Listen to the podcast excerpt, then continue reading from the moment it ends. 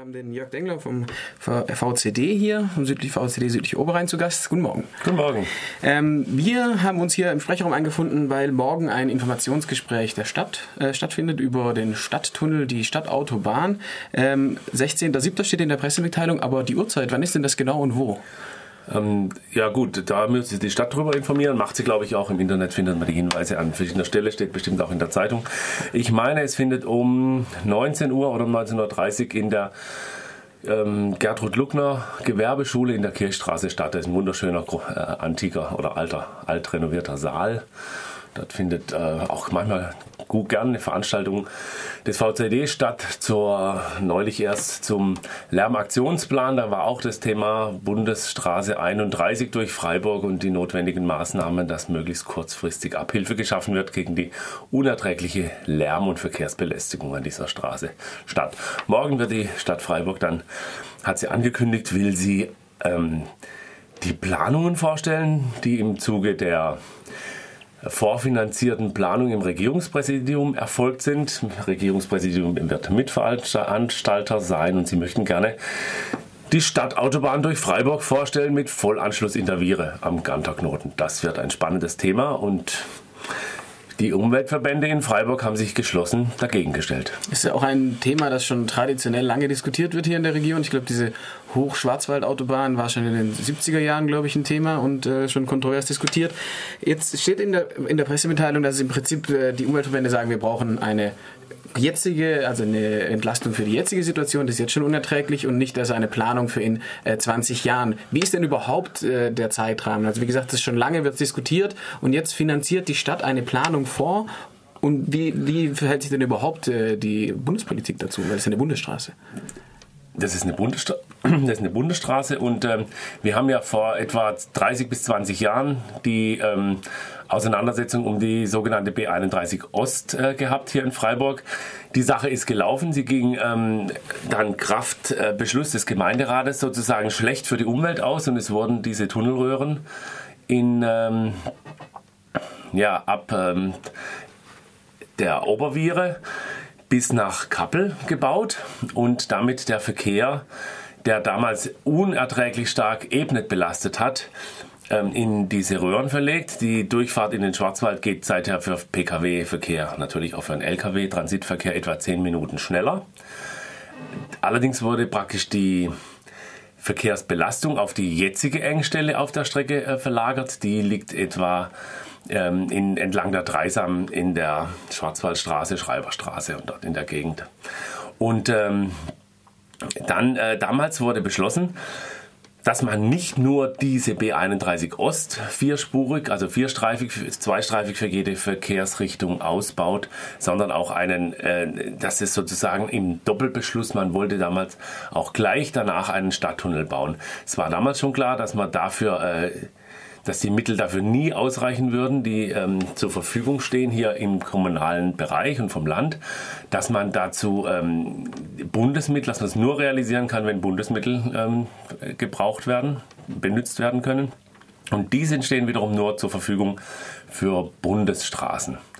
Jetzt muss man wissen, Bundesstraßen außerorts, Bundesstraßen innerorts muss die Kommune allein tragen. Mhm. Und äh, dieser Stadttunnel wäre zunächst mal eine Bundesstraße innerorts gewesen, also praktisch äh, am St. Nimmerleinstag. Man hat sich überlegt, man könnte irgendwann das realisieren. Das eine ziemlich komplizierte Geschichte. Vor etwa einem Jahr meinte der Oberbürgermeister äh, Dieter Salomon, er hätte sozusagen den gordischen Knoten zerschlagen und schlug vor, dass man doch dieses Bundesstraßenstück zur Autobahn hochgradieren könnte. Dies hätte zur Folge, dass man dann in der Viere einen Vollanschluss hätte. So. Und dieser Vollanschluss, das wiederum hätte als Bundesstraße bedeutet, die Stadt zahlt selbst und als Autobahn hätte man nach wie vor die Finanzierung durch den Bund gehabt. Also eine facettenreiche Geschichte. Fangen wir mal bei der Finanzierung durch den Bund an die steht sozusagen in den Sternen, weil im dringlichen Bedarf des Bundesverkehrswegeplanes dort werden die Prioritäten bundesweit gesetzt für die Straßenausbauplanung und parallel dazu auch für die Bahnausbauplanung. Dort stehen schon im dringlichen Bedarf Projekte für die nächsten 50 Jahre gemessen an den Mitteln, die zur Verfügung stehen. Jetzt hofft man in Freiburg, dass man in irgendeiner Form das schaffen könnte, da sozusagen in diese Prioritätenliste möglichst weit nach vorne zu stoßen, um in der Realisierung sozusagen jenseits des Jahr 2000, äh, diesseits des Jahres 2100 zu sein oder 2080 oder sowas. Diesseits würde bedeuten, die Befürworter dieser Bunde, dieser, dieser, dieses Tunnels, die sagen frühestens Ende des Jahrzehnts. Würde dieses Jahrzehnts, also etwa 2020, würde mit der Realisierungsphase begonnen werden. Also, also das zum Zeithorizont. Man hofft im optimistischen Falle in acht bis zwölf Jahren mit der Realisierung anfangen zu können. Dann kommt noch eine Bauzeit von mehreren Jahren hinzu. Dann wird man im Jahre 2030 vielleicht im frühesten Falle irgendwo landen. Das ist sozusagen der Zeithorizont, der für diese Lösung der Verkehrsprobleme mit Hilfe eines Stadttunnels da ist. Lösung in Anführungszeichen. Mit einem solchen Stadttunnel wird natürlich auch mehr Verkehr angezogen. Der VCD und die anderen Umweltverbände schlagen konkrete Maßnahmen vor, wie das jetzt verringert werden kann. Was stellen Sie sich da vor zum Beispiel? Also zunächst muss man davon ausgehen, dass die Lärmproblematik sofort, also sofort ist wieder auch so ein Wort, also sofort angegangen werden muss. Man muss in den nächsten wenigen Jahren, möglichst wo Monaten, Lösungen finden. Ähm, die werden seit Jahren ja angekündigt. Es ist etwas passiert. Das ist Tempo 30 nachts an dieser Strecke. Das ist die richtige Richtung. In die Richtung muss es gehen. Also eine Sofortmaßnahme wäre Tempo 30 rund um die Uhr.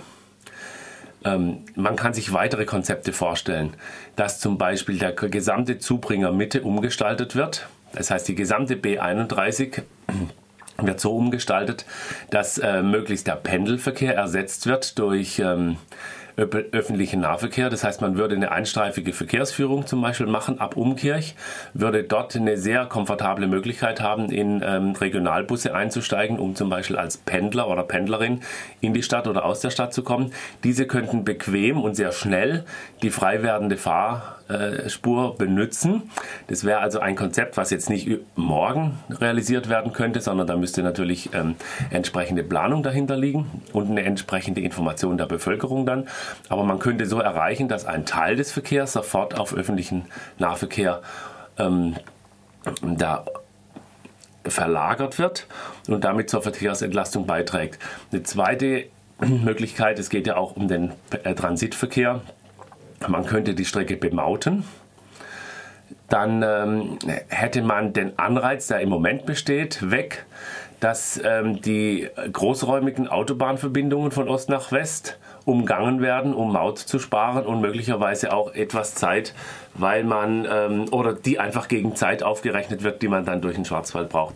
Insofern könnte man vermutlich, das ist allerdings eine reine Schätzung, den, äh, den relativ schnell, also einfach durch diese Maßnahme, den Transit-Lkw-Verkehr mindestens den Faktor 50 reduzieren. Wahrscheinlich in Größenordnung, dass nur noch etwa ein Viertel übrig bleibt. Das wären Sofortmaßnahmen oder Maßnahmen, die kurzfristig eine starke Entlastung bringen würde und die wir ohnehin brauchen. Das müssen wir wissen. Und jetzt kommt ein zweiter Punkt. Dieser Stadttunnel ist ja nicht umsonst. Der ist jetzt mit mehr als einer Viertelmilliarde Euro veranschlagt. Man kann realistischerweise rechnen, dass man etwa eine Milliarde Euro benötigt, um den im Jahr 2030 oder 40 dann fertig zu haben. Das ist eine ungeheure Summe Geldes die Debatte lebt im Moment davon, dass sich niemand diese riesige Summe Geldes vorstellen kann.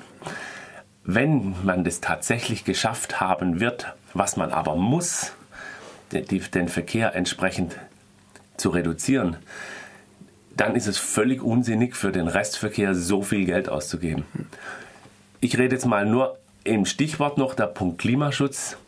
Klimaschutzszenarien, die weltweit gehandelt werden, die das 2-Grad-Ziel annähernd einhalten mögen, reden davon, dass in der Bundesrepublik der Pkw, der, der Individualverkehr um den Faktor 4 sich reduziert.